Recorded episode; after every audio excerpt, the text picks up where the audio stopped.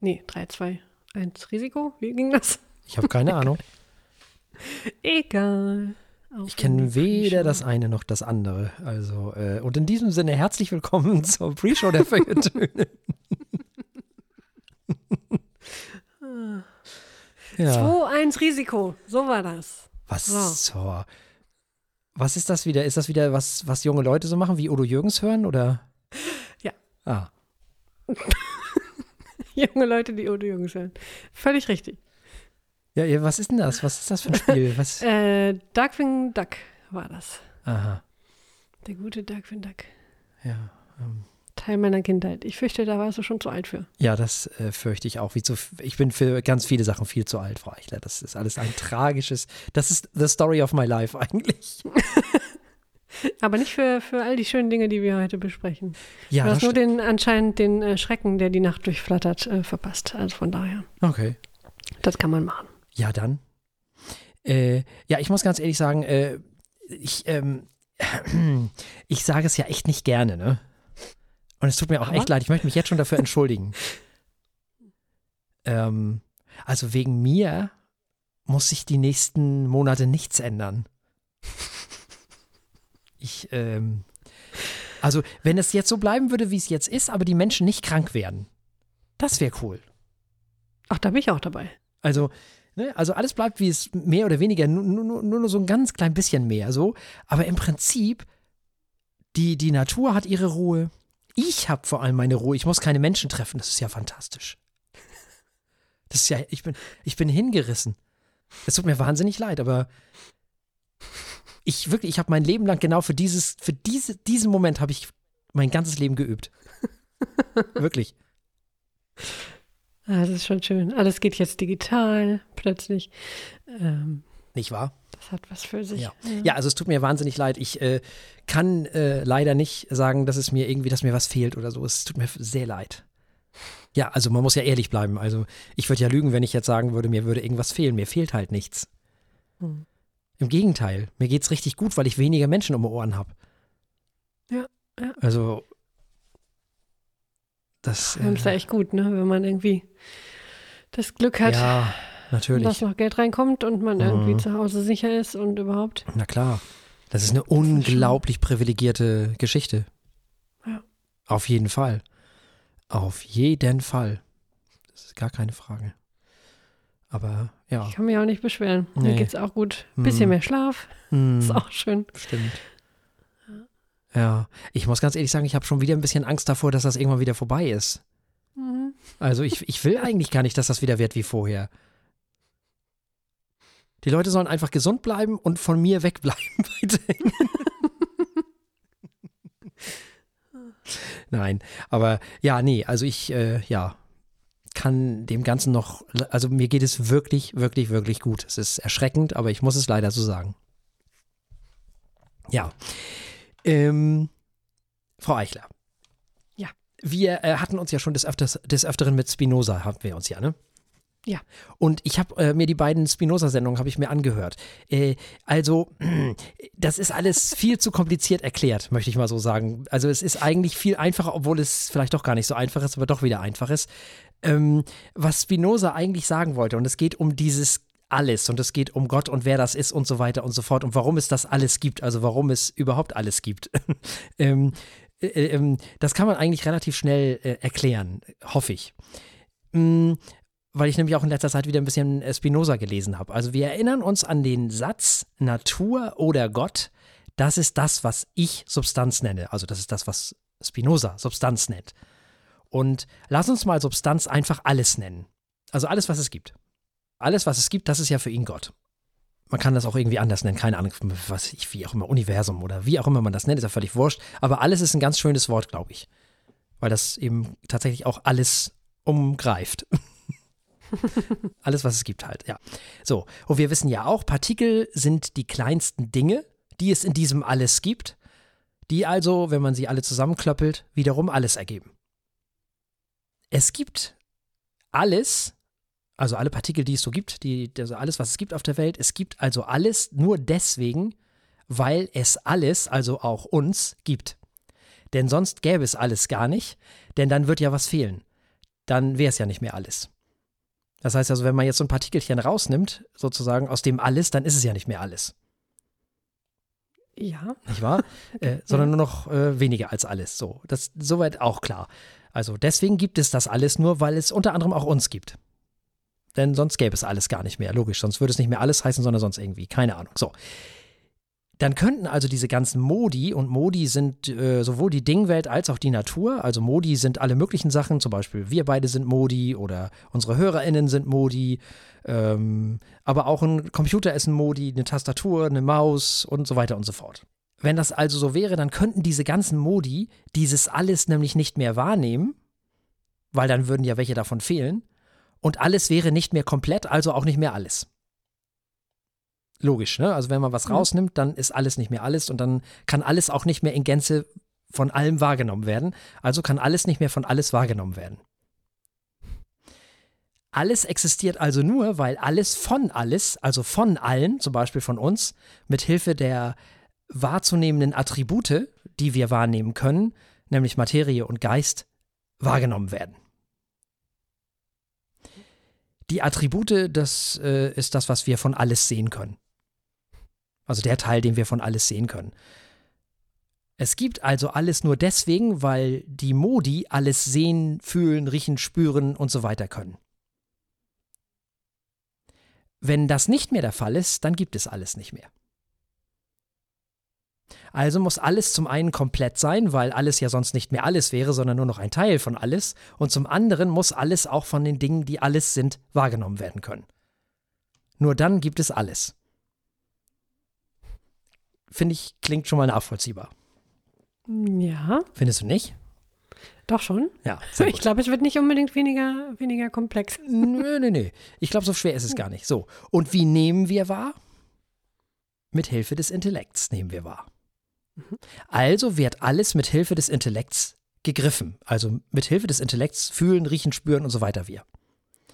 Und da der Intellekt sich ja nur aber nur auf etwas beziehen kann, was es auch gibt, gibt es natürlich auch alles. Sonst könnte sich der Intellekt ja gar nicht auf dieses alles beziehen. Aber eben nur, wenn alles auch wirklich alles ist und nicht, wenn irgendwas fehlt. Logisch. Denn dann fehlt ja eine Wahrnehmung. Eines von alles und alles wäre nicht mehr komplett. Also wenn jetzt äh, eine Wahrnehmung fehlt, also wenn, wenn du eins rausnimmst, ist alles zum einen nicht mehr alles und zum anderen dann fehlt das komplette Gesamtbild sozusagen. Was dann zur Folge hätte, dass alles nicht mehr in Gänze da sein könnte, weil eine Wahrnehmung fehlen würde, weil alles überhaupt nicht mehr komplett wäre, also gar nicht mehr alles wäre. So. Und da alles mit Hilfe des Intellekts wahrgenommen wird, wie es nun mal dank der Attribute wahrgenommen wird, gibt es alles durch Wahrnehmung von alles und durch alles. Und das mit Hilfe des Intellekts, der dieses alles wahrnimmt. Beziehungsweise das, was er überhaupt wahrnehmen kann, denn wir können ja nicht alles sehen, sondern eben nur den schon erwähnten Teil des alles. So wie andere Wesen wahrscheinlich irgendwelche anderen Sachen sehen können, die wir nicht sehen können, von diesem alles. Und, ne? und deswegen können wir alles auch gar nicht sehen, weil sich uns alles in Gänze nicht darstellt, sondern eben nur so ein kleiner Teil. So, deswegen können wir nicht alles sehen, sondern nur einen Teil davon. Mm, Und das alles zusammen, also das, was wir sehen und was alle anderen befindlichen Sachen in diesem alles drin so sehen, das ergibt dann eben alles. Also alle Wahrnehmungen aller Wesen ergibt alles. Und alles selber kann sich auch nicht wahrnehmen, sondern existiert nur mit Hilfe der Wahrnehmung von alles. Das ist das mit der Substanz und auf sich selber und so. Soweit ist auch klar, dass alles sich nicht selber wahrnehmen kann, sondern nur mit Hilfe der Wahrnehmung von alles existiert. Und nicht nur wir, sondern überhaupt alles kann nur auch immer ein Teil von alles sehen. So, keiner kann alles sehen. Niemand kann alles von allem sehen, also oder alles von alles sehen. Wenn das so wäre, dann wäre es ja ein allmächtiger Gott. Macht ja total Sinn. Wenn einer alles sehen könnte, das wäre eine Katastrophe. Dann wäre es ja Gott. Weil alles ist ja Gott. Okay, ja, für Spinoza. Mhm. Genau. So hat er sich das vorgestellt. Also gibt es alles nur, weil es den Intellekt gibt, der dieses alles wahrnimmt, weil es dieses alles gibt. Sonst könnte er es ja nicht wahrnehmen. Es gibt also alles, weil es alles gibt, weil alles ist. Und nur deswegen kann sich der Intellekt auf alles beziehen und deswegen gibt es alles. So einfach ist das eigentlich.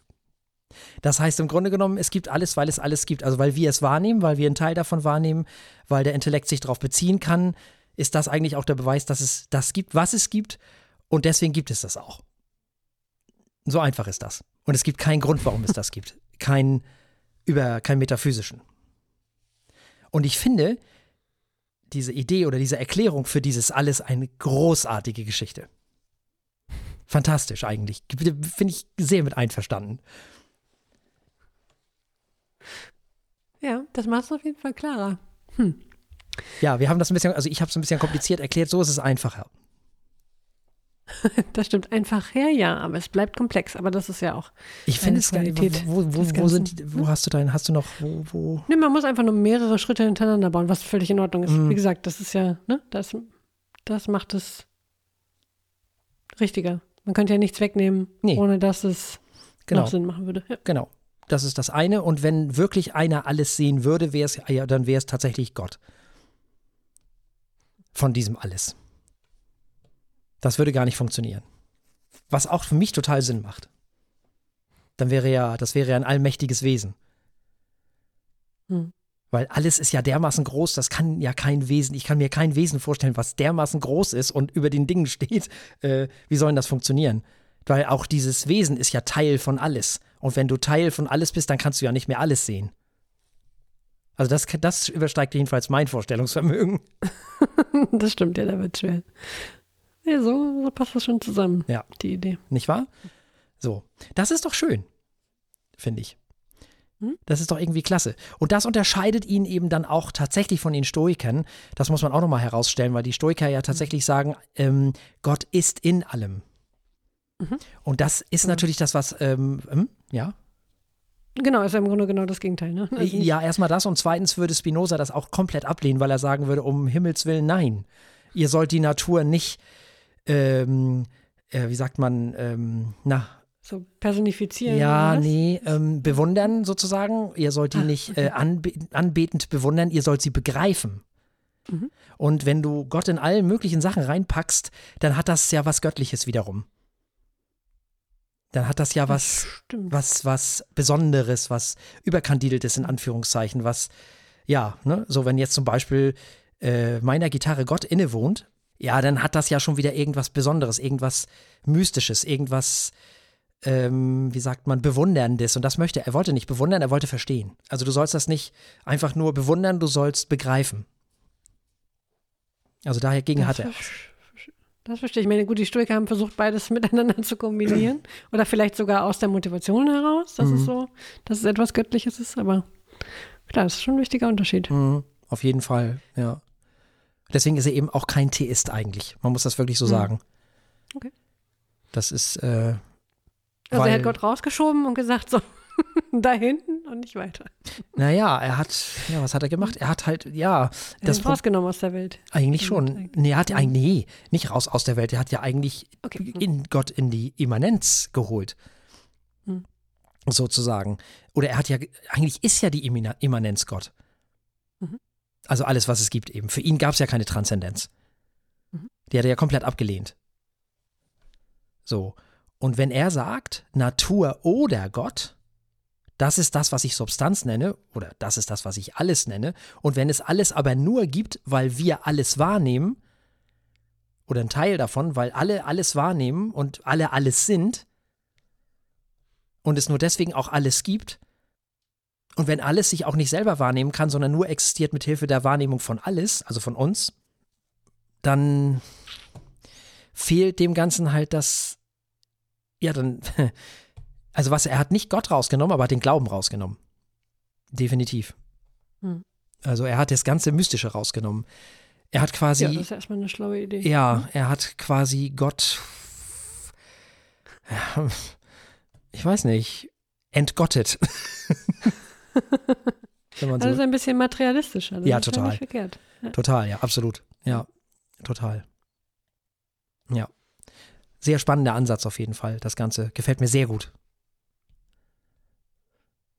weil man so überlegt, dass alles zusammen äh, Gott ergibt, sozusagen. Und äh, man selber ein kleiner Teil davon ist, ein Modi, eine Erscheinung davon, eine Weise davon, ist irgendwie ganz witzig. Eine Darstellung davon, eine Art davon, ist doch ganz drollig. Gefällt Stimmt, mir sehr die gut. Idee finde ich echt interessant. Ja. Und irgendwie auch für mich hübsch nachvollziehbar. Das ist sehr Aristoteles beeinflusst, weil der hat auch gesagt, dass es eigentlich die Welt nur gibt, weil es die Menschen gibt. Also die Welt, wie wir sie kennen. Ist ja auch, das stimmt natürlich auch. Aber dass es die Welt ja immer nur so gibt, wie wir die Welt wahrnehmen, so nach dem Motto. Also Aristoteles ist ja tatsächlich so weit gegangen und hat gesagt, dass es die Welt nur, oder die Menschen wurden eigentlich geschaffen, damit es die Welt gibt. So, ähm, er wollte damit, also ja, Kant hat das Ganze genannt, wir tragen die Eigenschaften in die Phänomene. Also eine Tasse gäbe es ohne uns nicht und ein Baum gäbe es ohne uns auch nicht, weil der hätte keinen Namen, das wäre kein, das wäre nix. Wir, wir definieren ja immer alles. Und dadurch ist ja überhaupt erst mal irgendwas. So. Ja. Das ist ja schon ganz spannend. Und so ein bisschen ähnlich ist das bei Spinoza auch nur, dass er nicht bei den Menschen stehen bleibt, sondern dass er das Ganze über alles stülpt. Er hat so ein bisschen größer gedacht. Ein bisschen ist gut. Also, was ich sehr, sehr spannend finde. Sehr cool. Sehr, sehr cool. Das erklärt auch, warum Einstein gesagt hat, dass äh, ähm, er glaubt an den Gott von Spinoza. Das, das ist eine hübsche Idee. Ich mag den ja sehr. Man hört es hin und wieder mal Ja, nun. zwischen den Zeilen. Ja, man will ja immer alles richtig erklären und dann erklärt man doch wieder alles falsch und deswegen muss man alles zweimal erklären oder dreimal oder. Ah. Haben Sie noch irgendwelche Anmerkungen, äh, Frau Eichler? Ähm, Auch für die Pre-Show. Hm, nee, ich freue mich jetzt auf die Sendung. Oh. Weil erstaunlich positiv äh, überrascht über die hervorragende Liste an Musik. ah, okay. Ja, ja. Aber sonst passiert auch einfach nicht viel. Ich bin im Homeoffice. Ich freue mich darüber, dass ich im Homeoffice bin. Ich versuche Menschen zu vermeiden. Wie die Pest. Das gelingt mir relativ gut hier. Und ja, ich habe Kartoffeln gepflanzt. Oh. So. Ja, ja. Man äh, macht sich jetzt, äh, man wagt sich als Stadtkind ans Gärtnern. Mm. Es ist äh, eher interessant als erfolgreich bisher, aber ist auch noch nicht lange. Also, doch, doch. Äh, ja. Sie wachsen, sie wachsen langsam, aber sie wachsen. Äh, Wie sieht denn das jetzt aus? Habt ihr da, also ist das jetzt ein großer, großer Garten, den man da hat und dann pflanzt man Dinge oder? Ja, ja, man hat einen großen Garten, Ah. den möchte man in den nächsten Jahren ein bisschen, äh, also ein bisschen Gemüse und Kräuter und so, klar, das Mhm, auch, mhm. äh, aber so ein bisschen permakulturmäßig aufmachen. Was, ein was, was? Ähm, also sprich, ähm, also ein naturfreundlicher Garten, so, ne? nicht englischer Rasen und äh, zwei Steine Ah, oder gar 200 Steine, sondern äh, nichts gegen Steine, aber das soll dann schon ein bisschen brummen und summen und äh, sowas, ah. was die Welt braucht. Mhm, mhm, mhm. Verstehe, Genau. verstehe. Und halt auch, dass alles irgendwie miteinander sich verträgt, mehr oder weniger. Mhm. So mit Kompost und Ach, ach, ach. keine Ahnung. Kleiner Teich. Es gab schon mal einen Teich auf dem Grundstück, den wollen wir wieder irgendwann mal reaktivieren, wenn es geht. Mhm. keine Ahnung, mal schauen, solche Sachen. Dann hat man Mhm. viel äh, Gekräuch und Gefleuch und äh, hoffentlich alle ein bisschen haben sich lieb, mal gucken. Oder fressen sich gegenseitig, das ist auch okay. Ähm, Tja. Genau. Aber kleine Anfänge. Man hat äh, Kartoffeln gepflanzt, man hat Hm. äh, Zucchini gepflanzt und Mhm. äh, irgendwelche Kohlrüben oder so Mhm. und Blümchen und äh, ja, sehen wir mal, was da kommt. Kürbis. Ah, Kürbis. Ah, ja. Interessant. Ja, ich kenne das ja alles von früher noch, ne? Mhm. Also, meine Oma hatte ja äh, drei so Dingsgärten, wie nennt man die? Ähm, äh, na? So Schrebergärten? Ja, oder? Kleingärten, Schrebergärten, Ah, genau, ja. so Mhm. aneinander sozusagen. Einer war aber nicht bewirtschaftet. Das war einfach nur, ja, da war nix. Da hatten wir einfach ein Tor aufgestellt zum Fußballspielen. ähm, und die anderen beiden wurden bewirtschaftet. Also wir hatten da so zwei äh, äh, Kleingärten nebeneinander. Das war ganz schön viel. Und dann gab es da auch Kartoffeln und Erdbeeren und Äpfel, also Apfelbäume haben wir da gehabt, dann äh, Stachelbeeren und äh, schwarze und rote Johannisbeeren und ach, ach, ach, ach, Haselnüsse und was weiß ich was alles noch. Ähm, Rhabarber, genau, Wurzeln, so, so, so Erbsen in so grünen langen Dingern. Ähm, die musste, konnte man so aufklappen und da waren da Erbsen drin. Also Erbsenähnliche Dinge, ich weiß gar nicht, konnte man so essen. Äh, Schoten heißen sie. Kann gut sein, ja. Schoten. ja. So. Lecker, lecker. Habe ich als Kind, das habe ich geliebt als Kind. So Sachen halt. Schön. Wir hatten da so einen Ofen, äh, so, so, so, so ein Holz, also wo man so Feuer, ne, mit Holz. Da konnte man da kochen. Also ein richtiges kleines Häuschen dabei, so. Ach, schön. Mhm. Das war schon ganz schick. Das ist nett. Ja. War aber sehr anstrengend, ne? Das Gegrabe, oder was? Ja, das Gegrabe, ach, Frau Eichler. Und das Geernte und dieses alles. Und das alles nach der Schule, dann kam man nach Hause von der Schule Ah, und ja. Oma war nicht da und da wusste man, ach, Oma ist im Garten, ach, nee. Ja, nee, wenn man das nicht selber möchte, dann ist das ja auch unnötige Arbeit. So.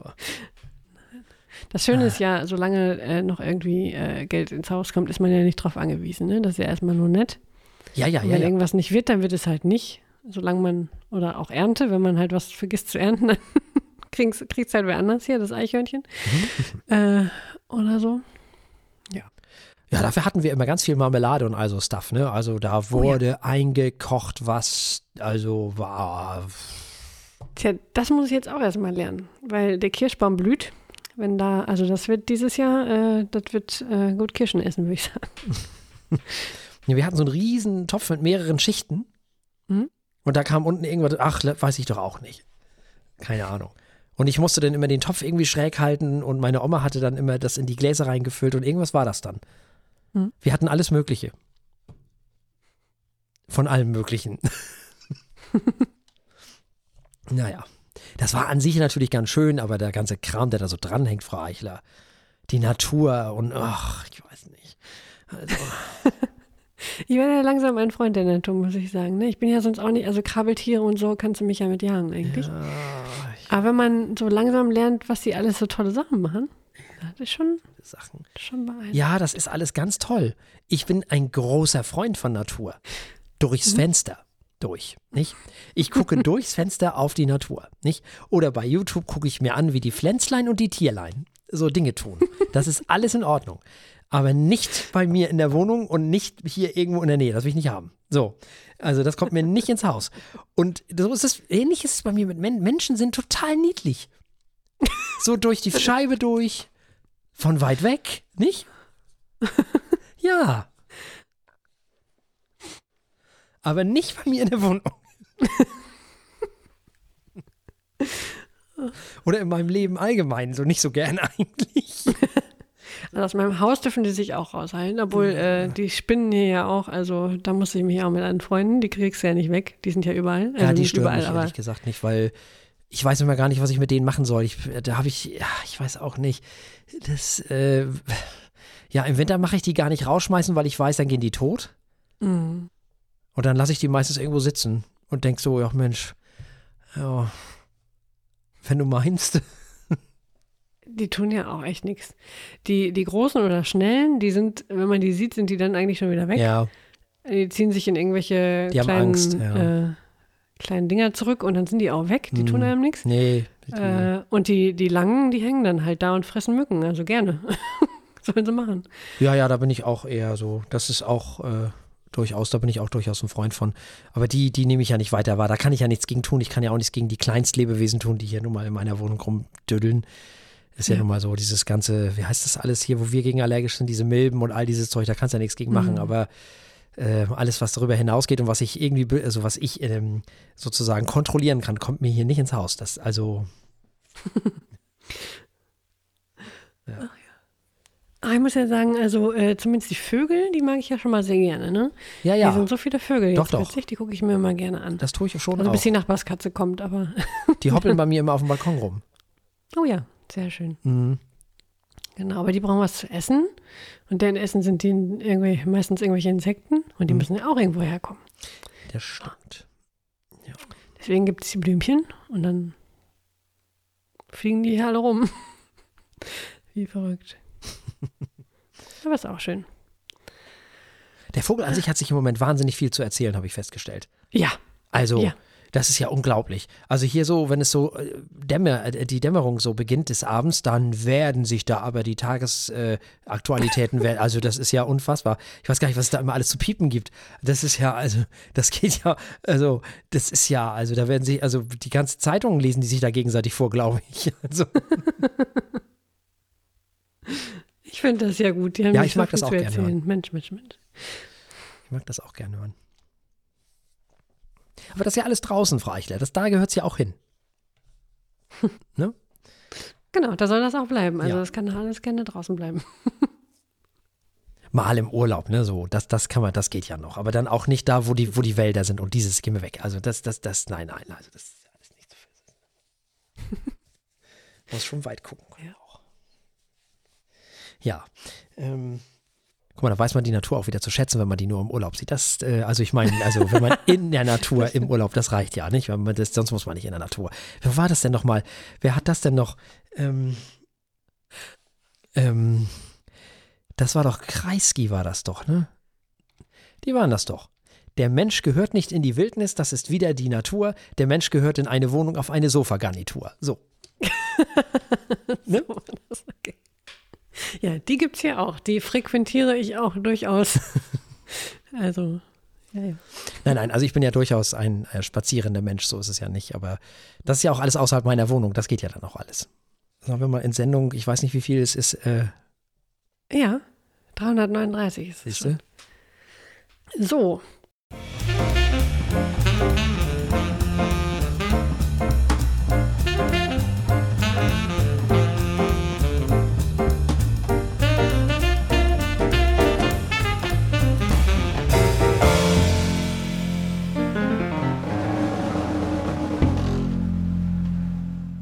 Herzlich willkommen bei den Feuilletönen, die Kultursendung mit wöchentlichem Wohlsein für Augen, Ohren und Hirn.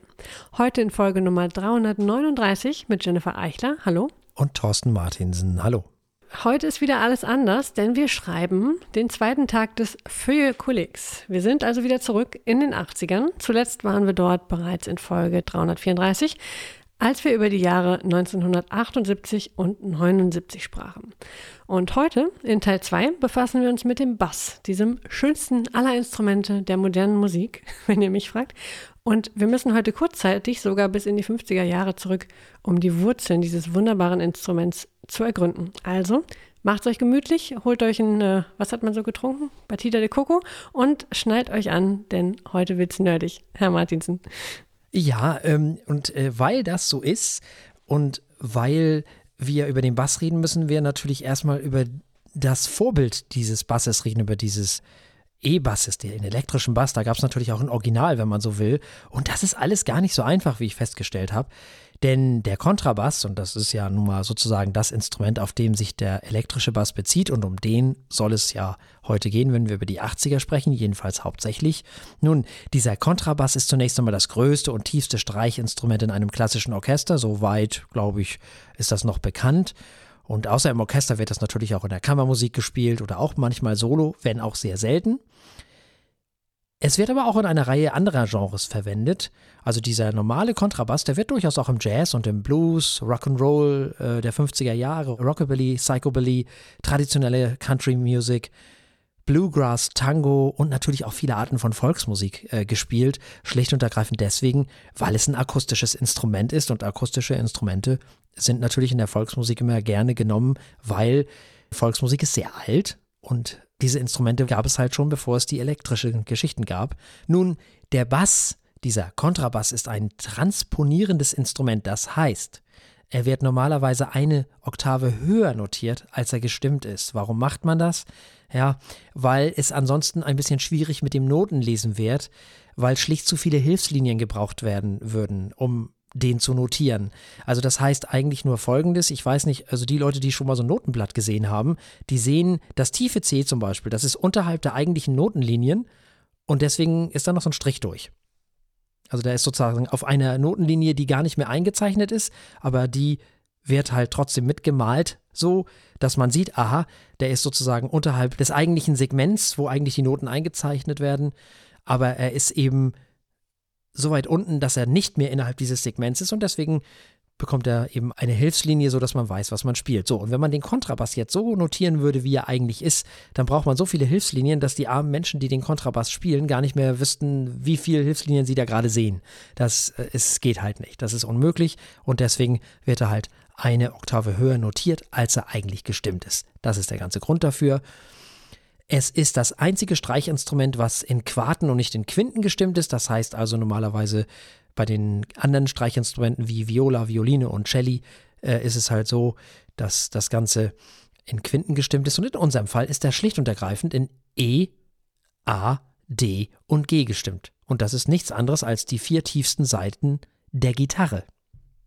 Und nicht der Streichinstrumente. Das ist schon mal sehr interessant. Also die spanische Gitarre ist genauso gestimmt, die tiefen Seiten der spanischen Gitarre E, A, D, G. Das ist auch der Grund, warum man sich nicht einig ist, wo das Instrument eigentlich herkommt.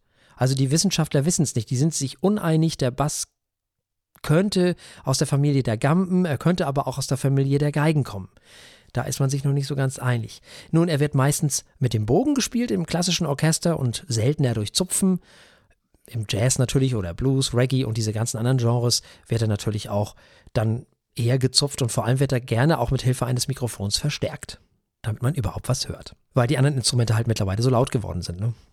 Nun, eigentlich ist der Kontrabass oder wird der Kontrabass allgemein als moderner Nachkomme einer Instrumentenfamilie angesehen, die im 15. Jahrhundert aus Europa stammte und so als Bassvioline bezeichnet wurde. Und jetzt kommt was Spannendes, nämlich vor dem 20. Jahrhundert hatten viele Kontrabässe nämlich nur drei Seiten, im Gegensatz zu den fünf bis sechs Seiten, die für die Instrumente der Gampen ja eigentlich typisch sind, oder zu den vier Seiten der Geigenfamilie. Also es war sowas ganz Eigenes irgendwie. Die Proportionen des Kontrabasses unterscheiden sich auch ein bisschen von denen der Violine und des Cellos, das wusste ich auch nicht. Habe ich nie darauf geachtet, wenn ich ehrlich bin. Mhm. Äh, zum Beispiel ist das Instrument im Verhältnis zu seiner Größe tiefer als Violine oder Cello. Kontrabässe sehen also eher wie Instrumente aus der Familie der Gamben aus tatsächlich. Also die sind ein bisschen birnenförmiger. Geigen sind nicht birnenförmig, wenn man so drauf guckt. Und dann gibt es auch ein Buch, und zwar äh, A New History of the Double Bass. Und in diesem Buch behauptet ein gewisser Herr Paul Brunn, dass der Kontrabass seinen Ursprung in der Geigenfamilie hat. Er gibt an, dass das Äußere des Kontrabasses zwar der Viola da Gamba ähnelt, die innere Konstruktion des Kontrabasses jedoch nahezu identisch mit den Instrumenten der Geigenfamilie ist und sich stark von der inneren Struktur der Gampen unterscheidet. Ja. Andere Leute wiederum sagen, wie zum Beispiel der Kontrabassprofessor Larry Hurst, der sagt, dass der moderne Kontrabass weder das eine noch das andere ist, was ich ehrlich gesagt geneigt bin zu glauben. Äh, er sagt, dass höchstwahrscheinlich die erste mehr oder weniger allgemeingültige Form eine Violone war. Das war sozusagen das größte Mitglied der Violonenfamilie. Einige der frühesten erhaltenen Bässe sind tatsächlich Violonen, einschließlich der typischen C-förmigen Schalllöcher. Habt ihr alle schon mal gesehen? Man kennt ja so bei den modernen Streichinstrumenten diese F-Löcher, ne? Die so auf beiden mhm. Seiten neben den Seiten zu sehen sind. Und bei den alten Barockorchestern kann man manchmal noch solche Bässe sehen oder überhaupt Instrumente, die ein bisschen größer sind, die man streicht mit so C-förmigen Auslassungen. Habt ihr bestimmt schon mal gesehen. Einige existierende Instrumente, die von Gasparo da Salo wurden tatsächlich aus sechsseitigen Kontrabass-Violoni aus dem 16. Jahrhundert umgebaut. Also ergo nichts Genaues weiß man nicht, aber ich bin geneigt eher zu glauben, dass das so ein, so ein Wischiwaschi aus allem ist. So. Und wenn man dann noch überlegt, dass vor dem 20. Jahrhundert viele Kontrabässe nur drei Seiten hatten, dann kann man sich vorstellen, dass der Kontrabass, wie wir ihn heute kennen, noch gar nicht so alt ist. Dass er nämlich 1830 noch gar nicht diese vier Seiten hatten, noch gar nicht so aussah, wie wir ihn heute kennen. Und das finde ich schon sehr äh, bemerkenswert, das wusste ich nicht. Das wusste ich vorher hm. tatsächlich nicht. Das Und, war mir auch nicht klar, nur nee, drei Seiten. Hm. Genau. Also schon sehr, sehr spannend. Und deswegen ist der E-Bass, wenn man mal überlegt, 50er Jahre, okay, aber wenn man mal 70 Jahre zurückrechnet von diesen 50er Jahren, also vorher gab es den Kontrabass auch nicht.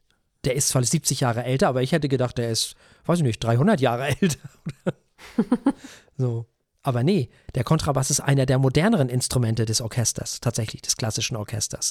Also zu Zeiten von Beethoven war das völlig normal, dass die drei Seiten hatten. Spannend. So, jetzt aber E-Bass. Das ist viel einfacher als beim akustischen Vorbild, weil da braucht man nicht äh, rumforschen und tun und machen, weil das war jetzt ganz klar 20. Jahrhundert, da wissen wir genau, wo der herkommt. also erstmal ist der E-Bass natürlich auch ein Seiteninstrument, genau wie das akustische Vorbild. Und das Aussehen und Aufbau äh, in dem Fall ähnelt aber eher ja so einer elektrischen oder akustischen Gitarre. Das sieht so ein bisschen eher aus wie eine Gitarre, wenn man ganz ehrlich ist, außer dass natürlich der Hals länger ist, weil das eine längere Mensur hat, dieses Instrument. Also der Hals einfach länger ist, weil die Seiten zwischen Brücke und Steg einen längeren Weg zurücklegen. Außerdem hat er typischerweise vier Seiten, also genau wie der Kontrabass heutzutage meistens auch. Es gibt natürlich auch welche mit fünf Seiten, aber normal haben so Kontrabässe vier Seiten und so auch der elektrische Bass. Aber auch hier beim elektrischen Bass gibt es mittlerweile fünf, sechs und in Ausnahmefällen sogar noch mehr Seiten heutzutage. Seit Mitte der 50er Jahre hat nun dieser elektrische Bass den Kontrabass in der Popmusik zumindest weitgehend abgelöst. Schlicht und ergreifend, weil er lauter ist. Nun, dieser vierseitige E-Bass ist normalerweise genau so gestimmt wie sein akustisches Vorbild der Kontrabass. Die Stimmung des Instruments ist eine Oktave tiefer als die tiefsten vier Seiten einer sechsseitigen Gitarre. Also, wie gerade schon gesagt, E, A, D und G. Bei den mittlerweile sehr verbreiteten fünfseitigen Bässen kommt dann noch ein tiefes H dazu. Also unterhalb der E-Seite noch eine dickere Seite. Das Instrument wird wie die E-Gitarre auch hauptsächlich mit den Fingern, dem Daumen oder mit dem Plektrum gespielt. Das ist so ein Plastikdingsi, was man zwischen Zeigefinger und Daumen hält.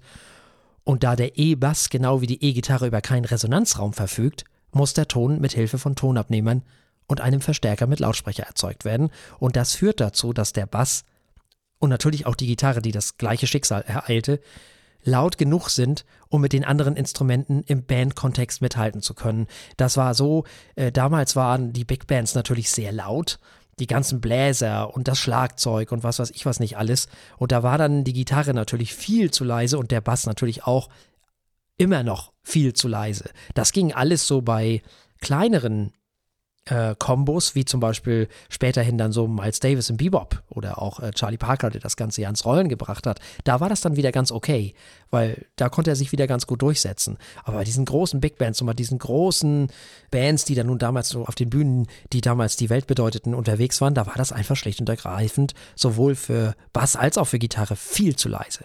Also musste man sich was einfallen lassen, das hat man auch gemacht. Denn in den 50er Jahren entwickelten Leo Fender und George Fullerton die ersten massenproduzierten E-Bässe. Die Firma Fender begann im Oktober 1951 mit der Produktion des sogenannten Precision Basses, auch P-Bass genannt.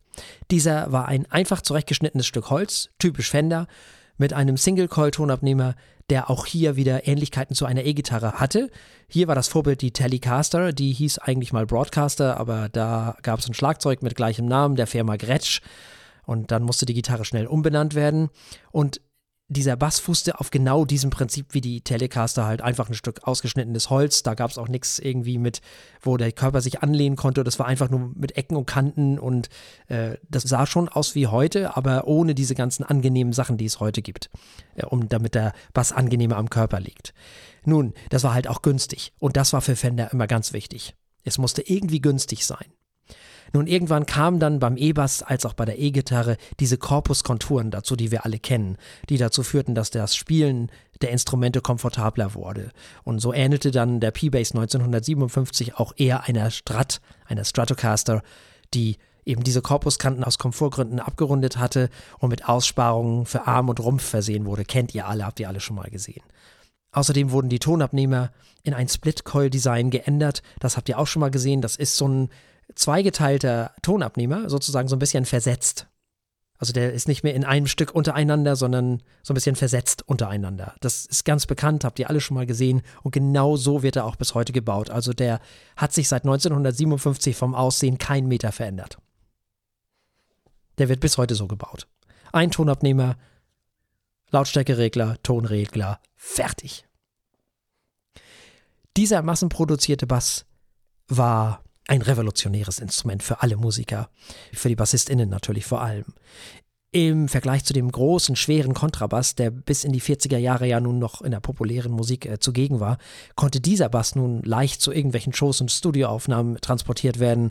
Und da der E-Bass nun mal über keinen Resonanzraum verfügt, war er auch weniger anfällig für unerwünschte Audio-Feedbacks natürlich. Klar, logisch, ne? Als eben der akustische Bass. Hinzu kam, dass das Hinzufügen von Bünden, und das war für die Bässe vielleicht noch ein bisschen revolutionärer als die elektrische Verstärkung, den BassistInnen ermöglichte, präziser zu spielen als auf den Instrumenten ohne Bünde. Nun, der war auch nicht so, so empfindlich gegen alles Mögliche. Er war nicht so empfindlich gegen Temperaturschwankungen. Es war nicht so schlimm, wenn der mal umkippte. Er brauchte einfach nicht so viel Pflege, das ist einfach so. Weil Holz auch und Holz arbeitet und das ist alles nicht so einfach. Es ist auch schwer, so einen Kontrabass mit Mikrofonen aufzunehmen, nebenbei mal so, weil der mhm. Ton kommt ja nicht nur an einer Stelle raus. Da hast du das gleiche Problem wie beim Saxophon. Damit es sich echt anhört, brauchst du eigentlich mindestens zwei, drei Mikrofone. Und ach, das ist alles, das ist bei der E-Gitarre alles ganz anders. Ähm, die hat auch ihre Schwierigkeiten und der Bass hat auch seine Schwierigkeiten. Aber erstmal ist das alles viel einfacher gewesen. Und so gab es 1953 einen Menschen namens Monk Montgomery. Und das war wohl der erste Bassist, der mit dem P-Bass in der Lionel Hampton Big Band tourte. Und er war wohl auch der erste, der dann 1953 mit dem Art Farmer Septet mit eben diesem P-Bass ein Album aufnahm. Also 1953 gab es dann ein Album mit eben diesem elektrischen Precision Bass von Fender. Nun, wo Fender äh, unterwegs ist, da kann Gibson nicht weit sein. Das ist die andere große Firma aus den USA, die große, große Gitarrenfirma. Äh, und die haben auch 1953 den ersten E-Bass vorgestellt. Der konnte sowohl aufrecht als auch horizontal gespielt werden. So, und 1959 folgte dann der sogenannte EBO, der aussah wie ein konventioneller E-Bass, also so wie wir das heute auch wieder eher kennen, also eher so Richtung Gitarre wieder. Und dieser EBO sah einer Gibson SG nicht nur ähnlich, der Korpus war schlicht identisch, also quasi wie so eine Art Angus Young Bass. Also wenn ihr schon mal Angus Young bei ACDC diese Gitarre, die er da spielt, das als Bass, so ungefähr. Während bei Fender die Bässe, äh, also bei denen waren die Tonabnehmer ja recht zentral, bis dahin jedenfalls, zwischen Hals und Brücke zu finden, war das bei den frühen Gibson-Bässen nicht so. Die hatten einen Humbucker, das sind zwei Single-Coils aneinander gepappt sozusagen und gewickelt. Der war dann direkt am Hals montiert und das sorgte dafür, dass er sehr tief klang und sehr warm und sehr, ja, sehr muffig möchte ich mal sagen. Er hat relativ wenig Höhen gehabt, deswegen nannte man ihn auch gerne den Mudbugger. Außerdem war die Mensur bei den Gibson-Bässen kürzer als bei den Fender-Bässen. Was Gibson deswegen gemacht hat, weil die wollten die GitarristInnen natürlich mit ins Boot holen. Der Bass musste ja bekannt gemacht werden. Man muss sich vorstellen, damals, die BassistInnen waren skeptisch. Also, das ist ja klar, das war neu und äh, das, das wurde quer gespielt und also ne, nicht mehr hm. im Stehen, äh, also das Ding hat man nicht mehr auf den Boden gestellt, sondern das hat man irgendwie äh, wie eine Gitarre gespielt. Das war also neu und na, ich weiß ja nicht. Also da musste man als Fender und Gibson schon noch ein bisschen arbeiten. Nun, auch eine Reihe anderer Unternehmen begann in den 50er Jahren natürlich mit Herstellung von E-Bässen. 1956 erschien auf der Musikmesse in Frankfurt der Höfner 501, der von Walter Höfner, der eigentlich Geigenbauer war, und deswegen den Bass auch mit Geigenbautechniken herstellte. Und deswegen sieht er auch aus, wie er aussieht, nämlich wie eine zu groß geratene Geige, die man horizontal spielen kann. Und dieses Design wurde dann im Volksmund bekannt als der Beatles-Bass, weil Paul McCartney den gespielt hat und den habt ihr natürlich auch alle schon mal gesehen. Ja. Der hat auch eine kürzere Mensur. Der Weg zwischen Brücke und Steg ist auch kürzer. Auch wieder um die GitarristInnen wahrscheinlich anzulocken, was bei Paul McCartney ja auch geklappt hat. Der kommt ja eigentlich von der Gitarre. 1957 dann stellte Rickenbacker das Modell 4000 vor. Das war der erste Bass mit einem durchgehenden Hals. Das heißt also, da ist der Hals nicht nur der Hals, sondern Teil des Korpuses. Das heißt, er geht also von oben, von den Stimmwirbeln bis runter, bis zum Ende des Basses. Schlicht und ergreifend. Und die beiden Seitenteile werden nur noch dran geleimt, von oben und unten. Der geht einfach durch. Da waren die die ersten. Viele andere Hersteller folgten und stellten ebenfalls E-Bässe her. 1960 kam dann nochmal Fender und stellte den äh, J-Bass. Das ist dann der zweite große, der Jazz-Bass. Habt ihr auch alle schon mal gesehen. Der hatte dann zwei Tonabnehmer. Einen in der Nähe der Brücke und einen dann so zwischen Brücke und Hals, also da, wo vorher der des äh, Precision Basses gesessen hat und auch immer noch sitzt. Der einzige Unterschied ist, dass die früheren Jazzbässe für jeden Tonabnehmer eine Lautstärke und eine Klangregelung hatten, also Lautstärke und Tonblende. Dieses wurde dann aber bald geändert und die bekannte bis heute gültige Konfiguration, nämlich Lautstärkeregler für jeden Tonabnehmer und eine Tonblende für beide, also Masterton, wenn man so will. Und so wird er auch bis heute gebaut. Und das finde ich sehr spannend, dass bei den Bässen eigentlich bis heute, was die bekannten großen Bässe angeht, nicht viel passiert ist eigentlich. Die werden immer noch genauso gebaut und erfolgreich gebaut und die Leute kaufen das auch immer noch genauso. Das ist schon interessant. Eine ähnliche Entwicklung ist bei der Gitarre ja auch zu beobachten. Die Stratocaster und die Telecaster und die Les Paul und das sind, die werden auch heute noch am meisten verkauft von allen. Und das sind die hm. ältesten. Ja. Auch alles so aus den 50ern. Naja, gut. Auf jeden Fall ist der, das Besondere an diesem Jazzbass, dass der Sattel, also dass der Hals am Sattel schmaler ist als der des P-Basses. Damit konnte man natürlich ein bisschen leichter in den unteren Lagen spielen. Und ein weiterer Unterschied ist, dass der J-Bass ein bisschen größer ist und ein leichtes Offset-Design hat. Also der ist so leicht schräg, sozusagen, wenn man äh, drauf guckt. Also der ist so ein bisschen, oben und unten sind sozusagen nicht mehr synchron, sondern das obere ist ein bisschen weiter Richtung Hals verschoben. So sieht es jedenfalls aus. Mhm. Dann gab es noch den äh, Fender Six.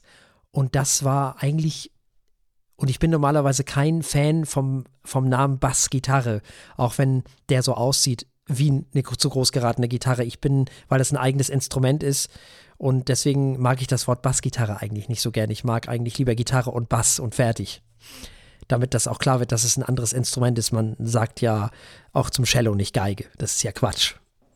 Also es ist ja auch ein anderes Instrument. Nun, wie dem auch immer, obwohl die beide wesentlich mehr gemeinsam miteinander haben als Gitarre und Bass. Also auch elektrisch. Egal. Nun, es ist also eine sechsseitige Bariton-Gitarre. Da bin ich dann bereit, das Wort Gitarre zu nutzen, die dann eine Oktave tiefer gestimmt ist als die Standard-Gitarrenstimmung. Und die sollte von Robert Smith von The Cure äh, sehr bekannt gemacht werden. Diese wurde 1961 veröffentlicht und wer die hören will, der hört sich einfach mal den Song Faith an von The Cure. Da hört man die sehr prominent. Dann kam Gibson nochmal um die Ecke und hat nochmal einen neuen äh, Bass gemacht, den EB3. Und den kennt ihr deswegen, weil Jack Bruce von Cream den gespielt hat. Und auch noch ein paar andere. Da haben wir dann wieder diesen komischen Mudbucker äh, am Hals und noch so einen kleinen Mini, viel, viel schmaleren äh, Tonabnehmer direkt neben der Brücke. Und der hat dann, wie gesagt, die schon erwähnte kürzere Mensur und heißt heute schlicht SG Bass, weil er eben auch so aussieht wie eine SG-Gitarre. Und der wird genau so wie beschrieben gebaut. Also seit 1961, der sieht genauso aus. Auch Gibson, ne? So mit ändern und so. Das ist übrigens auch schwer für Gibson und Fender. Wenn die da mal was Neues machen, dann sind die Leute natürlich sofort beleidigt. Weil das wollen die Leute nicht. Bei Bassisten geht's noch, aber Gitarristen, GitarristInnen sind unfassbar. Also, das ist äh, die, alles, was Fender sich einfallen lässt. Hier, wir haben eine total neue Idee. Wird sofort, also das, nein, nein, das wollen wir nicht. Nee, nee, also baut da sofort gefälligst wieder diese alten, ruppeligen Kondensatoren ein, die da schon immer drin waren. Das hat bestimmt Einfluss auf den Klang, das wollen wir nicht haben. Hier, wir, nimm mal lieber die, die alten, die kaputt gehen, nicht die neuen guten. So nach dem Motto ist das. Das ist tatsächlich so. Also es ist schwierig. Die haben es auch nicht leicht. Die, mit Veränderungen müssen die ganz vorsichtig sein, weil das nehmen die Leute den ganz schnell übel. Nun, 1971, äh, es gab ja wie gesagt viele andere Firmen, die da dann noch am Bauen waren, gab es aber was ganz Wichtiges und zwar eine Firma namens Alembic. Mark King hat das Ding nachher sehr bekannt gemacht. Der ist damit sehr viel unterwegs gewesen. Das war die erste Firma, die sogenannte Boutique- oder High-End-Bässe hergestellt hat. Also sehr teure nach Vorgaben der Menschen, gebaute Bässe mit, mit unfassbar, also mit neuen Designs vor allem, erstmal aber mit hochwertigen Holzarten und keine Ahnung, was sie da alles hatten. Die ein oder andere innovative Konstruktion, wie zum Beispiel durchgehende Hälse, bestehend aus verschiedenen Schichten verschiedener Hölzer jetzt. Also nicht nur, dass der Hals durchgehend war, sondern er bestand auch aus verschiedenen Schichten. Oder Graphithälse oder was weiß ich was nicht alles. Und Alembic waren auch die ersten bei der Verwendung von aktiver Elektronik. Das ist für Bassisten sehr wichtig. Bei Gitarristen ist das nie angekommen. Aus genannten Gründen. Wahrscheinlich. Die bleiben bei ihrer passiven Elektronik, aber für äh, viele BassistInnen lieben das. Viele lehnen das auch komplett ab, aber viele lieben das. Also aktive Elektronik, da braucht man dann eine Batterie, die man dann zusätzlich in den Bass stopfen muss, sozusagen. 1974, und das ist jetzt wieder wichtig für die 80er, kam dann Music Man, übrigens gegründet von Tom Walker, Forrest White und einem gewissen Herrn Leo Fender. Ja, genau der, der vorher also bei Fender war, der hat die Firma verkauft und hat eine neue Firma gegründet, nämlich Music Man. Die haben den sogenannten Stingray ins Leben gerufen. Das war der erste in Massenproduktion hergestellte Bass mit aktiver Elektronik. Den habt ihr auch schon alle gesehen. Also Leute, die sich so ein bisschen mit Musik beschäftigen, haben den auch schon gesehen hat nur einen Tonabnehmer an der Brücke, ziemlich groß und prominent sitzt er da sozusagen. Und der Bass sollte in den 80ern enorm wichtig werden, weil ganz viele BassistInnen den gespielt haben. Ja, dann kam irgendwann mal die ganzen Hersteller auf die Idee, lass doch mal eine fünfte Seite hinzuklöppeln. Dann kam die von mir schon erwähnte H-Seite halt dazu. Das ist heute eigentlich, ja, fast schon gang und gäbe, dass Menschen mit fünfseitigen Bässen rumlaufen. Und dann nahm das Elend seinen Lauf sozusagen. Es gibt heute sechsseitige, siebenseitige und ich weiß nicht was für Bässe. Und dann kam noch der Ned Steinberger, der hat dann noch einen Bass ohne Kopfplatte gebaut. In den 80ern war das sehr beliebt. Es gab auch Gitarren von. Das, die hatten auch keinen Korpus mehr. Fast keinen, sondern nur noch so einen ganz kleinen und keinen kein, äh, Kopf, wo die Stimmmechaniken drauf waren, sondern die Stimmmechaniken waren plötzlich an der Brücke. Also da, wo die Seiten normalerweise drüber laufen. In dem Fall machen sie es auch. Also man stimmt die Seiten quasi auf der falschen Seite, wenn man so will. Und der hat dann auch Graphit und was weiß ich was nicht alles für Materialien äh, verwendet. Und irgendwann in den späten 80ern gab es MTV Unplugged. Und dann kam eine neue Geschichte, nämlich akustische Bässe mit Resonanzraum. Und zwar nicht der Kontrabass, sondern quasi so eine Art ja, so wie es auch akustische Gitarren gibt, gab es jetzt eben auch akustische Bässe. Die wurden dann mit sogenannten Piezo-Tonabnehmern verstärkt, die in der Brücke des Instruments verbaut sind. Und so hören sie sich leider auch an, muss man ehrlich sagen, weil sie nicht den Resonanzraum mitnehmen, sondern nur das Schwingen der Saiten abnehmen, was den Resonanzraum im Grunde tötet. Also das hört sich ganz, ganz merkwürdig an. Piezo-Tonabnehmer, wer die mal hören will, googelt mal nach Ovation-Gitarren. Ja, und heute gibt es alles und nichts, für jeden etwas. Es gibt vier, fünf, sechs, sieben, ich weiß nicht was, wie viele Seiten und für alle BassistInnen den richtigen Bass. Davon kann man mittlerweile ausgehen. Es gibt kurze Mensuren, es gibt lange Mensuren, es gibt sogar noch längere Mensuren als die eigentliche Standardmensur mittlerweile. Und es mhm. gibt mittlerweile auch ähm, sozusagen wieder Kontrabässe, aber ohne Resonanzraum. Auch das gibt es mittlerweile. Ja, die, die Leute in den 80er Jahren haben irgendwann gelernt, oder was heißt gelernt, die haben irgendwann festgestellt, oh, warte mal, der Bass ist ja lang. Und man kann ja nicht nur unten, sondern auch weiter oben spielen, wo die GitarristInnen mhm. auch immer alle rumnüdeln. das wollen wir jetzt auch. Und das haben sie dann auch gemacht. Ja, äh, Frau Eichler, Sie sind doch auch, ähm, Sie haben doch auch mal Bass gespielt und spielen immer noch Bass, ich weiß es ja nicht. Ähm, ja, der steht, da, also sagen wir so, ich bin im Besitz eines äh, E-Basses, ja. Siehst du? Ich, ich spiele den im Moment gar nicht. Ich habe den mal besorgt. Ich habe angefangen zu lernen, den zu spielen äh, als Autodidakt. Das war schon der erste Fehler. War aber eine Situation, das war noch zu Schulzeiten. Dann gründete man eine Band mhm. und dann gab es einen wesentlich besseren Bassisten. Mhm. also äh, wesentlich besser als einen irgendwie, äh, weiß ich nicht, ein paar Monate lang äh, gelernten Autodidakten findet man jetzt auch relativ schnell. Und dann spielte man Trompete in dieser Band. Nicht Trompete, Posaune. Ah. So. Und äh, dann äh, stand der arme Bass in der Ecke und wurde trauriger und trauriger. Oh. er wurde immer mal wieder in die Hand genommen. Äh, dann holte man sich Schwielen an den Händen, dachte so, jetzt aber lerne ich, lern ich das nochmal. Und dann äh, stand er wieder traurig in der Ecke. Oh. Das hm. ist eine traurige Geschichte. Ja. Dabei höre ich den so gerne. Ich spiele ihn auch unheimlich gerne. Ich spiele ihn nur absolut, also ich habe keine Ahnung, und ich habe ihn jetzt auch schon jahrelang eher in der Hand gehabt, um ihn an eine andere Stelle zu stellen. Ähm ist eine sehr traurige Geschichte zwischen uns. Aber wir haben uns noch lieb, wir machen unser Ding jeweils und irgendwann werden wir wieder zueinander finden.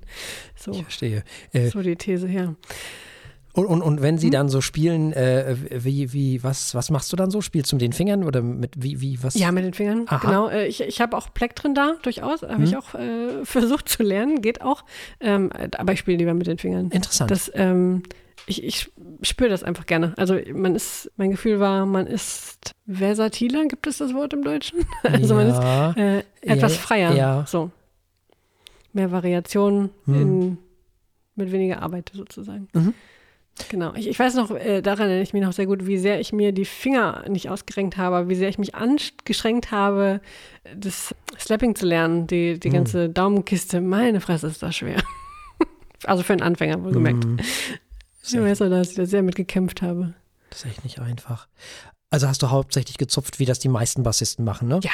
Ja, auch ja. So ich bin ja auch nicht so weit gekommen, ne? Also ja. als Anfänger ist halt das Erste, was man macht, klar. Hm? Mhm. Auch so mit, mit, mit Mittel- und Zeigefinger?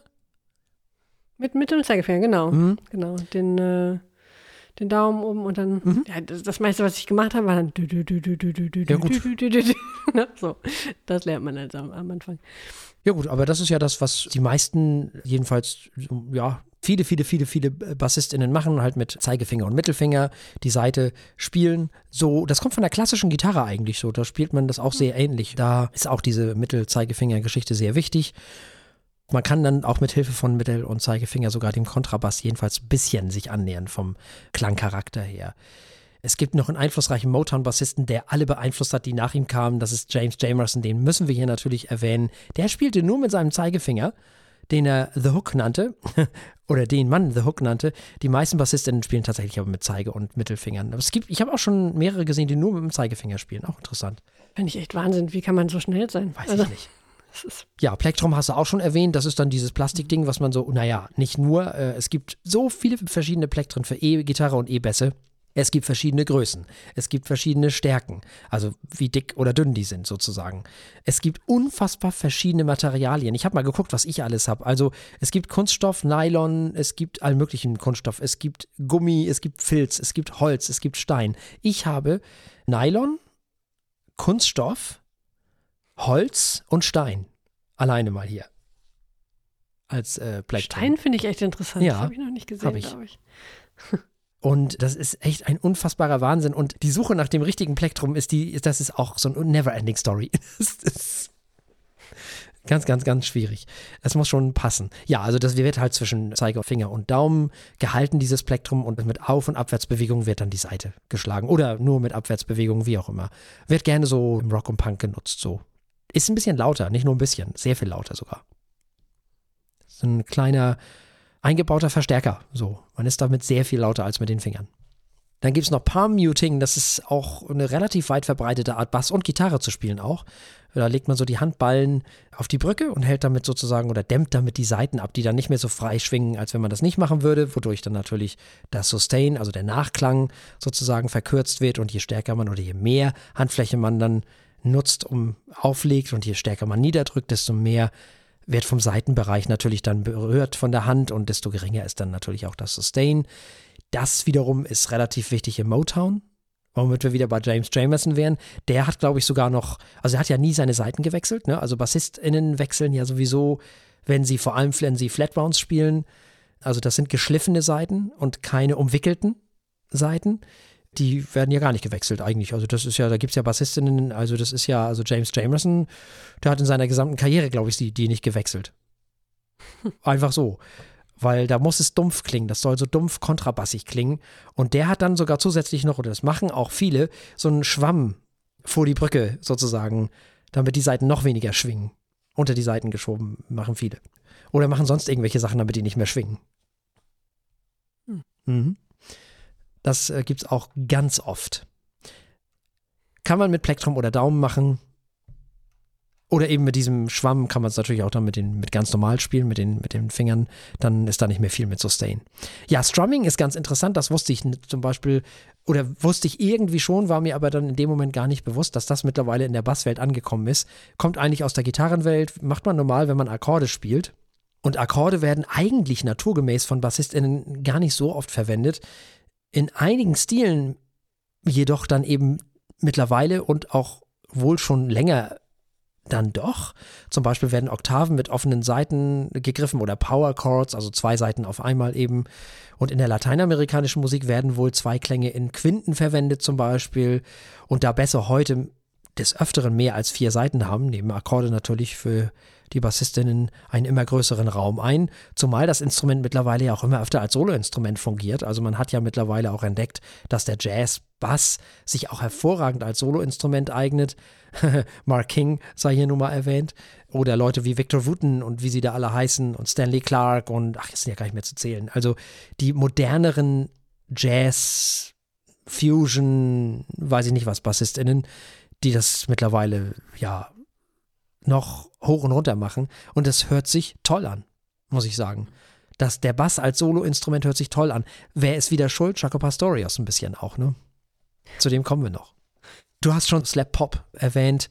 Das ist eigentlich vom Funk natürlich, äh, da kommt das Ganze her. Damit hat man es ursprünglich auch verbunden, ist mittlerweile aber fast überall, hat das Einzug erhalten. Und das macht man, weiß nicht, das kannst du vielleicht äh, besser erklären, fast schon, wenn man so mit dem Daumen auf die Seiten hämmert. Mhm. Ja. Und ja, mit dem anderen Finger, mit dem Zeige oder was weiß ich was für ein Finger, dann die Seite anreißt, dann Genau. scheppert die so gegen die Bünde. Genau, den, den Sound kennt jeder, auch wenn das Wort nicht jeder kennt. Genau. Aber das klingt ja gleich sofort, du musst ja nur einen Ton auf die Art und Weise machen, du hast den Funk gleich im Ohr. Genau. Und viele haben das mittlerweile so perfektioniert, dass man da auch noch Ja. Ghost Notes mit reinspielen kann und diese ganze Slapping- und Popping-Geschichte ist schon so eine ganz eigene Art, mit dem Bass zu spielen. Das, da geht's richtig schnell ab und wenn man da sei empfohlen, Mr. Pink, glaube ich, genau, von Mark King, Google oder YouTube das mal. Das ist, das ist, das ist, äh, ja, beeindruckend. Dann habe ich gelernt, äh, Chocking, und das kannte ich auch nicht. Das hat Bernard Edwards, Bassist von Chic, ein unglaublicher Bassist. Er nannte diese Technik so, weil er schneller spielen wollte, und zwar mit dem Zeigefinger der rechten Hand. Also er hat sozusagen den Zeigefinger mit dem Daumen gestützt, so wie man auch ein Plektrum hält, nur dass der Zeigefinger so ein bisschen das macht, was normal das Plektrum macht. Also mit Auf- und Abbewegungen. Das stelle ich mir, ja, weiß ich nicht. Also ob das so gut ist für den Zeigefinger auf Dauer, weiß ich nicht, aber okay. So war es ihm halt auf jeden Fall möglich, sehr schnelle Sequenzen zu spielen, ohne dass er dann, wenn er dann mit den Fingern spielen wollte, wieder das Plektrum entweder irgendwie irgendwo lassen musste, weglegen und wieder her oder sonst wie, sondern er konnte einfach zwischen dem Wechsel, zwischen Zupf und eben dieser Fingertechnik hin und her wechseln, wie nur irgendwas. Die Band Chic ist sowieso, ne? Also, wenn ihr die hört, dann wisst ihr auch, wo Get Lucky herkommt. oh ja. Weil Nile Rodgers, der Gitarrist von Cheek, auch die Gitarre gespielt hat bei Get Lucky. So, das nur so mal am Rande. Hört man sofort. Sofort. Also das ist so ein prägender Sound. Und würde Bernard Edwards noch gelebt haben zu dem Zeitpunkt, dann hätte er garantiert auch den Bass bei diesem Lied gespielt. Es war ihm leider nicht vergönnt. Schade, ein unfassbarer Bassist. Tolle Band, wirklich. Muss man gehört haben, einfach mal, um zu wissen, wo eine ganze Menge Sachen herkommen. Das ist Disco, wie ich es mag. So geht das. Bee nicht so gerne. nicht diese Phase der Bee.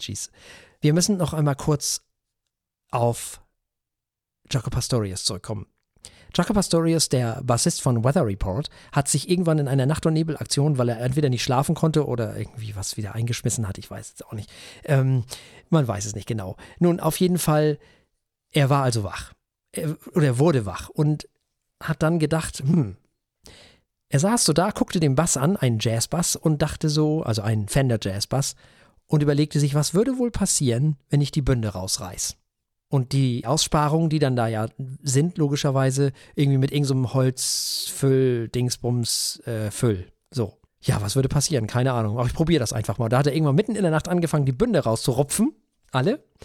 Und hat das dann mit diesem, mit diesem Material gefüllt. Und äh, rauskam ein Fretless Bass.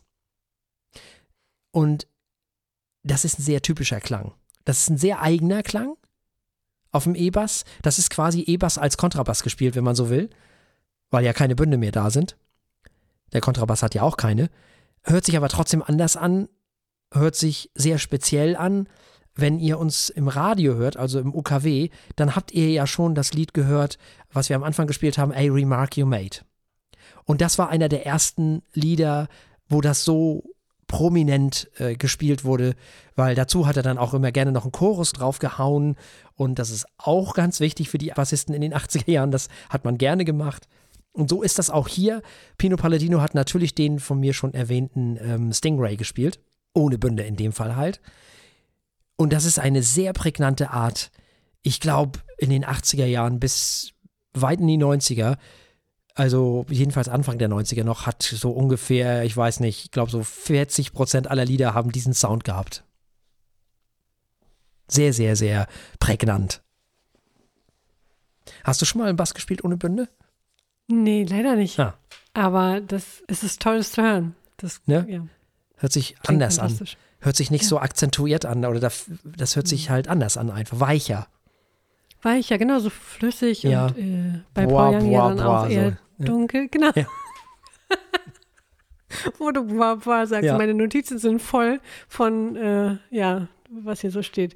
Pedödelöli-Dip-Dop und Das musst du jetzt erstmal erklären. Also das, jetzt bin ich gespannt. Jetzt hast du mich neugierig gemacht. das habe ich zu, zu dem Song Too Shy aufgeschrieben. Pedödelöli-Dip-Dop. Ja, nee, Dip-Dü-Dip. Genau. ja. Das, äh, Weil er so die Treppe runterpurzelt, der Mhm. Bass. Das war interessant. Ja, genau. krasser Bassist Bomba Bom auch, ja. habe ich noch. was ist das? Sehr, ja. Ähm, Bomba Bom Bom ist äh, äh, Smooth Operator. Oh, genau. schade. Äh, was habe ich noch? Eine fantastische Nee, Frau. Genau. Fan ja, wirklich fantastisch. Auch der Bass ist fantastisch. Ja, unbedingt. ist fantastisch an Unbedingt. Song. Was habe ich noch? Bappity Bappity Slappity Bappity Bipto. Ähm, Das war Mr. Pink. ah ja, klar. Nein. Äh, Ich brauchte irgendwie Reminder, weil ich manche Lieder einfach vorher nicht kannte und dann nicht vom, äh, vom Namen her Mhm. sofort mich erinnern kann daran, was es nochmal war. Und dann dachte ich, ich schreibe einfach so ein paar Sachen auf. Ja, äh, Wawa hat es auch mit Ah, reingeschafft. ja, genau. Sehr, sehr, sehr wichtig in den 80ern. Ja, sehr. Ja. Ja. 80er, genau, Stichwort. Der Bass nahm in den 80ern eine unglaublich dominante Rolle ein, viel dominanter als vorher und wahrscheinlich auch nachher. Ich kann mich an keine Zeit erinnern, wo, wo der Bass so prominent war. Ich habe, oder wir haben uns eine Liste von Liedern angehört. Das ist nur ein ganz kleiner Ausschnitt. Der war so im Vordergrund, der stach aus dem Mix raus, das war neu. Und das lag zum einen daran, dass die BassistInnen technisch immer besser wurden und das natürlich auch zeigen wollten, logischerweise. Und es lag darin, dass die Techniken auch immer besser wurden. Also nicht nur die BassistInnen wurden besser, sondern auch die Techniken, die sie spielten. Und da bot es sich quasi an, das natürlich auch in diese ganzen Songs einzubauen. Sei es nun Slap and Pop à la Mark King oder das Fretless-Spiel von Jaco Pastorius, was so Anfang der, oder Ende der 70er stattfand, was dann von Pino Palladino in den 80ern adaptiert wurde und so extrem populär wurde, ja, dass fast jeder dritte Song irgendwie in den 80ern so dieses durch, von Chorus durchtränkte Ding plötzlich hatte. Und das dann so klang, wie es klang, auf diesem buntlosen Bass. Und auf der anderen Seite begannen BassistInnen dann auch plötzlich für die hohen Lagen sich zu begeistern, wie zum Beispiel Peter Hook von Joy Division. Wenn ihr uns im Radio hört, habt ihr das ja schon gehört. Oder Simon Gallup von äh, The Cure. Auch ganz äh, extrem, sehr hervorstechender Bass bei The Cure. Das ist ein ganz wichtiges Instrument bei dieser Band. Der trägt ganz viel. Hört man auch ganz, ganz, ganz stark raus aus dem Mix. Somit eigentlich das, das wahrnehmbarste Instrument fast. Sehr Ja, spannend. und es geht auch gleich ins Mark, finde ich. Ja. Also, das ist äh, gleich ein Gänsehautbass. Mhm. Und der hat halt auch einen Flanger gespielt mit seinem, äh, also Effekte wurden auf einmal ganz wichtig. Mhm. Für, für BassistInnen. Das war vorher gar nicht so. Plötzlich war das wichtig. Vorher hat man zwar mit Overdrive mal gespielt oder vielleicht auch mal mit Fass oder, aber dann fingen die BassistInnen wirklich an, auch sich für die Modulationseffekte zu interessieren, wie Chorus, Flanger, Phaser, was weiß ich was nicht noch alles. Obwohl auch schon Pink Floyd mit ganz vielen Sachen rumexperimentiert hat, wie immer natürlich. Wer da mal sich einen Spaß machen will, sollte sich anhören One of These Days von Pink Floyd. Das ist aus dem Jahr 71, das ist auch echt krass. Auch sehr schön. Ja, Bernard Edwards haben wir schon erwähnt. Der hat auch alles beeinflusst, was nach ihm kam. Vor allem natürlich die ganze Hip-Hop-Geschichte. Das muss man schon ehrlich sagen. Also man hört auch sofort, dass, dass er das beeinflusst hat. Ja, und selbst die BassistInnen der New Romantics, wie du von der schon, der von dir erwähnte Mensch von Kajagoogoo, Too Shy, Big Apple oder auch Duran Duran waren über alle Zweifel erhaben. Die waren wirklich richtig gut. Die konnten richtig was und haben den GitarristInnen manchmal ganz schön die Show gestohlen, muss man schon ehrlich sagen. Also da sahen die ganz schön alt aus manchmal. Ist dir irgendwas Besonderes aufgefallen oder weil du ja auch Notizen gemacht hast oder? Mhm. Jede Menge Besonderheiten. Ich muss sagen, ich habe Genesis neu mal wieder Ah. zum zehnten Mal neu entdeckt, Okay. weil nach dem, also ich meine, der Bass ist eigentlich nicht zu überhören, Nee. aber konkret für den Bass Genesis gehört, habe ich glaube ich bisher auch noch nicht. Nicht, Spannend, dass ne, wenn man das mal macht. Könnte. Total. Und es lohnt sich. Ja, das ist Wahnsinn. Also, äh, was war das? No Reply at All? Genau. Ja. Riesig. Und direkt äh, folgend kamen dann auch Duran Duran, New Religion. Auch da, meine Güte, laut, leise, Mhm. hier und da, Finger überall wahrscheinlich. Es gibt eine fantastische Live-Version von diesem Lied. Wahnsinn. Unglaublich, da spielt er noch krasser. Das ist also wirklich, wirklich faszinierend. Mein Liebling aus der Auswahl war allerdings Paul Simon, muss ich sagen. Hier kommt kaum mehr. Weil, also einmal, weil da ein tolles Bass-Solo drin ist, das ich sowieso schon lange mochte, auch wenn es nur so kurz ist. Ähm, aber vor allem, weil der Bassist es hinkriegt, über das ganze Lied eigentlich einen totalen Wahnsinn abzureißen, aber sich dabei so im Hintergrund zu halten, bis er dann darf. Und dann einmal Verlust zu legen und dann ist wieder Ende. Ich finde das total beeindruckend. Man hört es kaum, weil das Lied auch ziemlich gut ist. Ähm, also das Rest, der Rest des Liedes ja auch toll ist, wenn man nicht darauf achtet. Und wenn man mhm. darauf achtet, denkt man, was? was macht der da? Das ist echt, äh, also fand ich schon ziemlich toll. Aber das mochte ich schon länger. Von daher hat es äh, schon mit einem Plus gestartet im Vergleich zu anderen Songs, mhm. die ich vielleicht noch nicht kannte aus den 80ern. Das war schon Wahnsinn. Aber ja, Genesis ganz neu gefunden, Duran Duran ganz neu gefunden. Und The Cure auch. Also dieser wunderbar brummige Bass, ähm, düstere Bass, das äh, ist auch ein toller mhm. Kontrast zu dem äh, ganzen Disco-Gedöns, was auch klasse ist, aber ganz was anderes. Ja, das stimmt also wahnsinnig wie, wahnsinnig wie vielfältig so ein Instrument sein kann, das aus vier Seiten besteht und äh, dann noch so ein bisschen Elektronik hat, aber hm. Wahnsinn.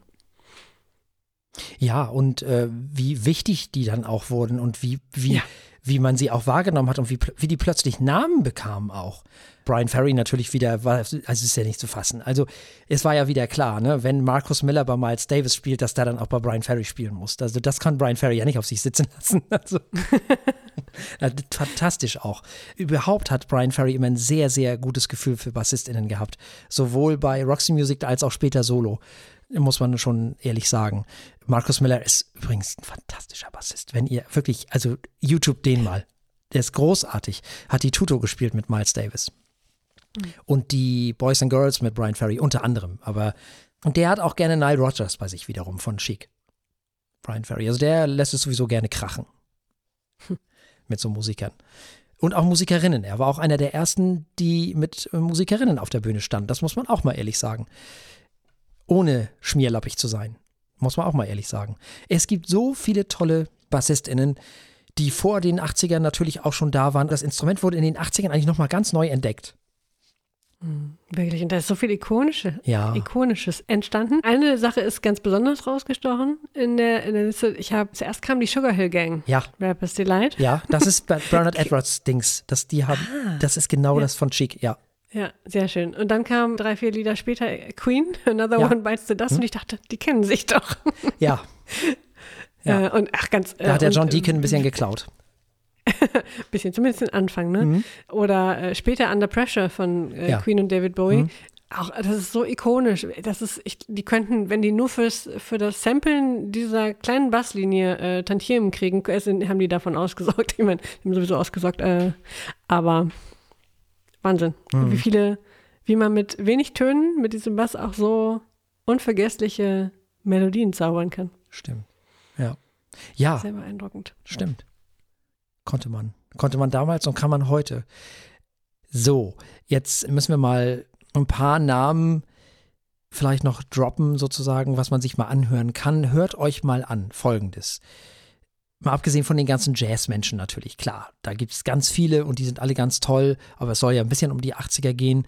Stanley Clark natürlich, Marcus Miller ist toll. Jaco Pastorius natürlich.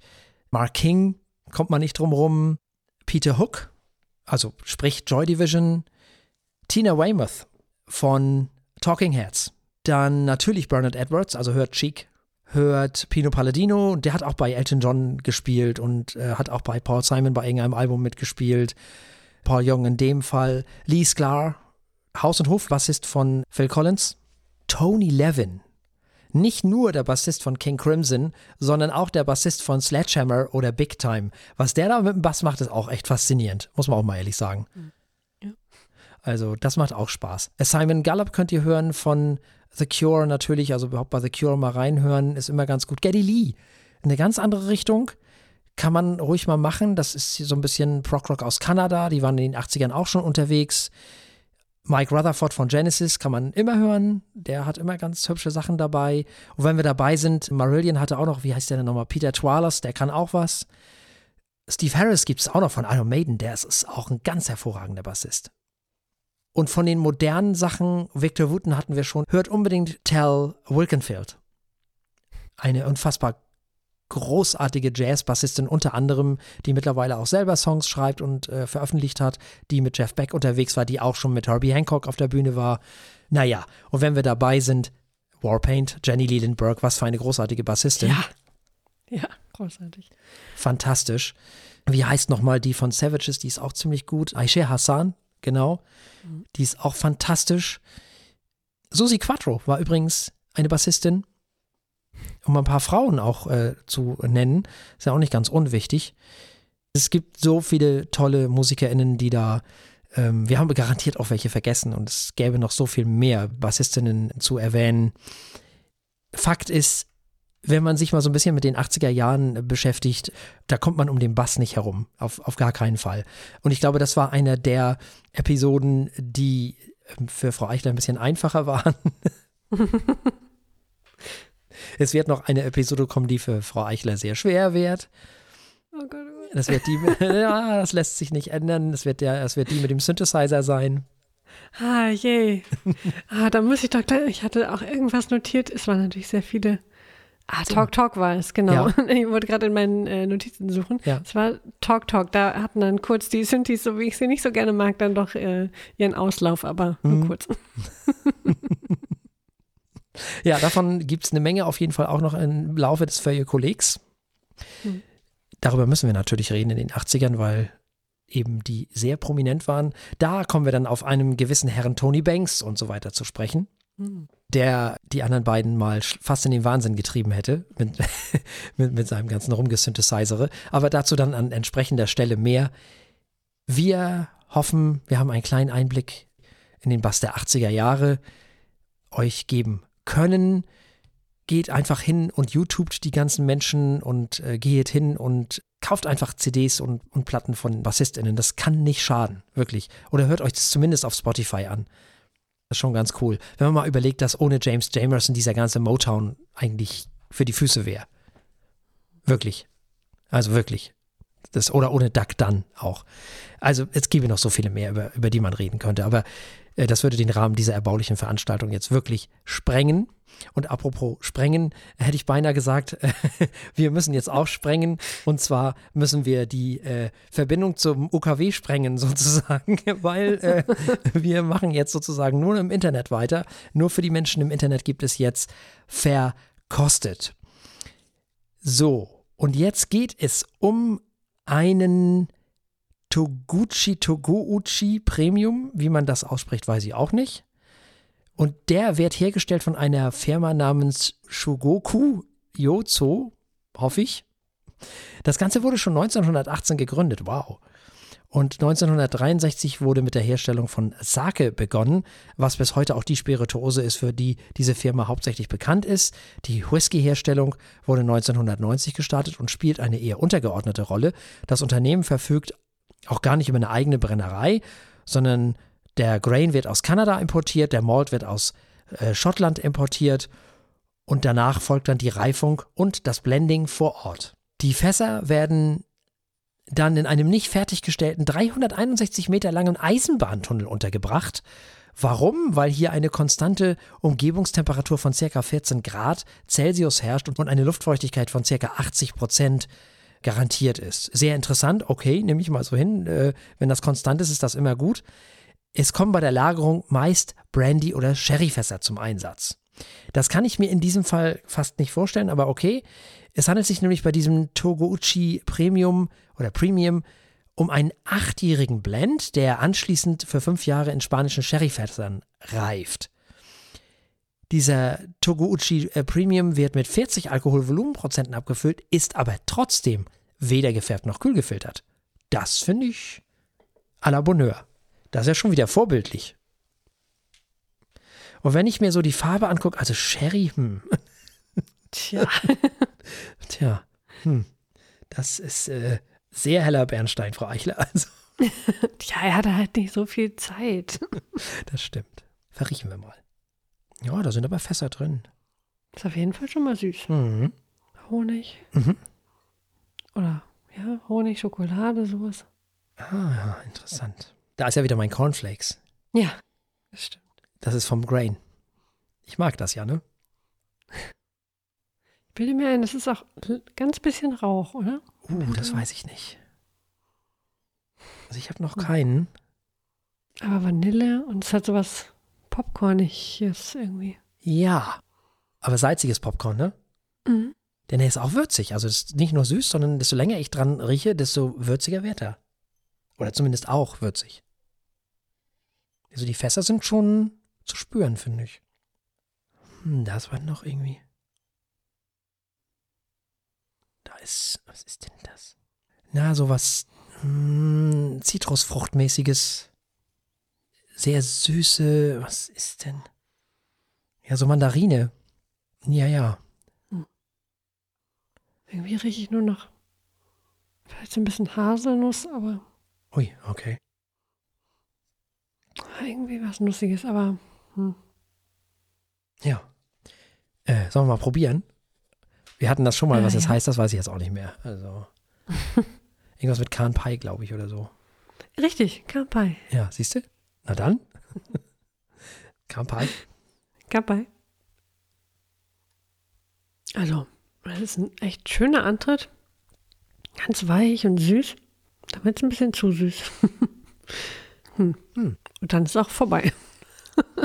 Also, ähm, der Antritt ist stärker als erwartet. Also fand ich. Und jetzt äh, so, also süß, schon richtig, so mit Honig und so auf der Zunge, wenn du den Malt im Mund hast. Oder den, den Blend, Entschuldigung.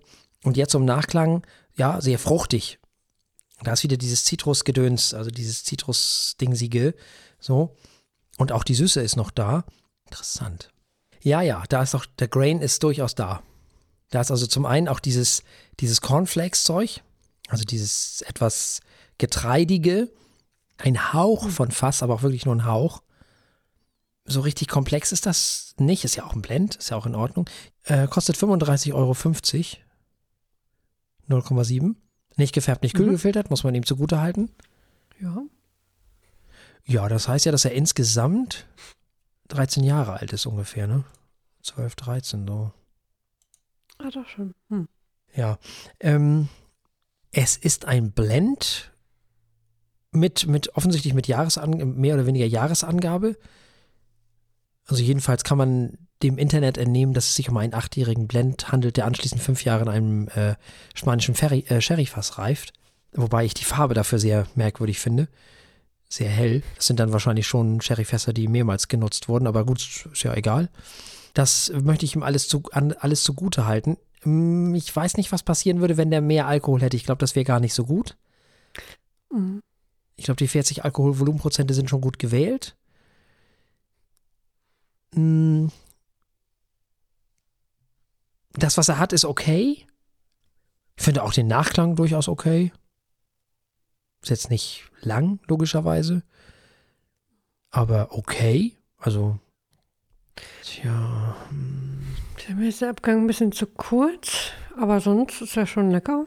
Ähm, ist nett, die Süße gefällt mir. Höchstens vielleicht ein bisschen zu süß, könnte man sagen. Hm. Der Antritt hat mir gefallen, Mhm. so. Mir auch. Ich war erstaunt, ist gut gelungen. weil nur 40 Alkoholvolumenprozente, da war dafür, war der Antritt echt. Ja. Ja, Tja. also. äh. Also er kriegt bei mir. Also ich. Also ich schwank jetzt gerade schon wieder so zwischen, zwischen, zwischen zwei Dingsies. Ich bin bei einer 3,5. Und weil er aber nicht gefärbt und kühl gefiltert ist, obwohl es ein Blend ist und obwohl er 40 Alkoholvolumenprozente hat, kriegt er von mir gerade so vier Punkte. Mhm. Ja, ähm, das verstehe ich. Aber drei ist mir zu wenig. Das klingt dann doch zu schlecht dafür, dass er Ja, so, so einen netten Antritt hat und der doch ganz gut schmeckt für sein Alter. Also, ja, von mir kriegt er auch vier Punkte. Ja. Vier von sieben. siehst du wohl.